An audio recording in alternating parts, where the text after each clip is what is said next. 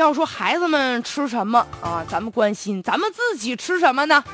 这不嘛，据说有一些可能会致癌的小麦吃到咱们肚子里了，来关心一下这个事儿啊。说这个中国储备粮管理总公司郑州直属库代储粮库有一个八岗粮管所，有一批呢含有红籽儿的小麦。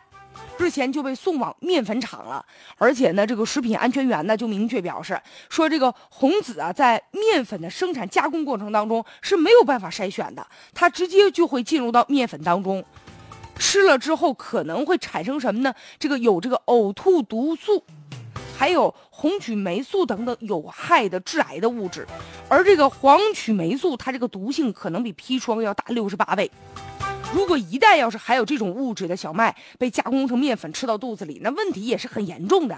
现在相关负责人呢就对媒体说了，说这个小麦确实存在发红的这种状况，但是他多次强调说这个发红的这个小麦啊不属于这个国家专项检测的项目，所以究竟这粮库当中小麦当中含有多少红籽的含量，目前没有专门的检测。他这不说还好，一说之后我们更担心了。那是什么意思啊？究竟含有多少不知道？那我们究竟吃没吃是啊？按理来说呀，受潮发热的这种小麦应该呢单独给给它隔离出来，然后呢送到这个检测部门去进行检测。一旦要发现有这个有一些有毒有害的物质了，就应该呀另做处理，这小麦就不能再磨成面粉了。所以现在究竟这个监管到哪儿去了？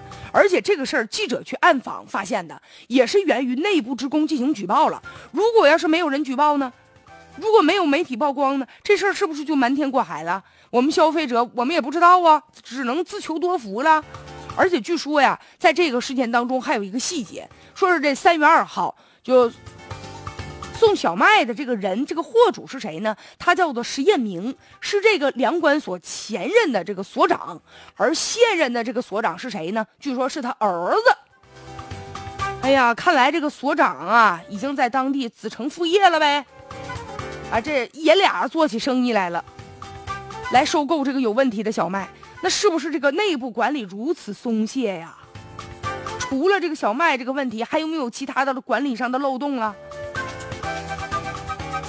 而且据说呀，他们这个门卫呀，就跟这个粮贩呢就讲说，为什么这个小麦在仓库里面就能变潮呢？就跟这个仓库的建设缺陷有一定关系。说两个这个仓库啊，共用一面墙，这个墙上面呢还有一条呢排水管，所以说可能就会受潮了。目前呢，按理来说，咱们国家每年呢都会拨发大量财政补贴。那基层这个粮库的储粮设备为什么如此的简陋啊？是说他们这钱不够用啊，还是说这钱没用到正地方啊？这都值得追问的。现在这究竟是个别的现象，还是其他的地方可能也存在这种问题呢？也值得关注。目前呢，三月二十二号，中储粮总公司通过官方的微博就进行回应了，说现在已经责成相关的直属企业立即开展核查，严格的按照相关的规定要进行处理。咱们也期待着哈，有一个明确的说法。